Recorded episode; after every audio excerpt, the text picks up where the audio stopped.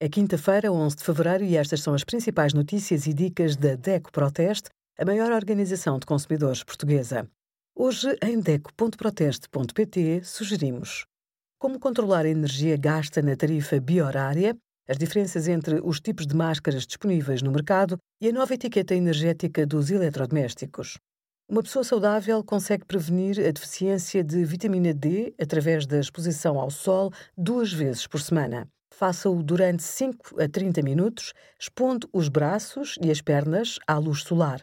Não se esqueça do protetor solar. Pode e deve usá-lo sem restrições. A alimentação é complementar. Prefira peixes gordos, como o salmão, o atum e a sardinha, mas também os cogumelos shiitake, a gema de ovo e ainda óleo de figa de bacalhau. Também pode optar por alimentos enriquecidos com esta vitamina, como o sumo de laranja, os cereais de pequeno almoço, o leite e seus derivados, iogurtes, manteiga e queijo. Se não tem problemas graves de saúde, os suplementos de vitamina D são dispensáveis. Obrigada por acompanhar a DECO Proteste a contribuir para consumidores mais informados, participativos e exigentes.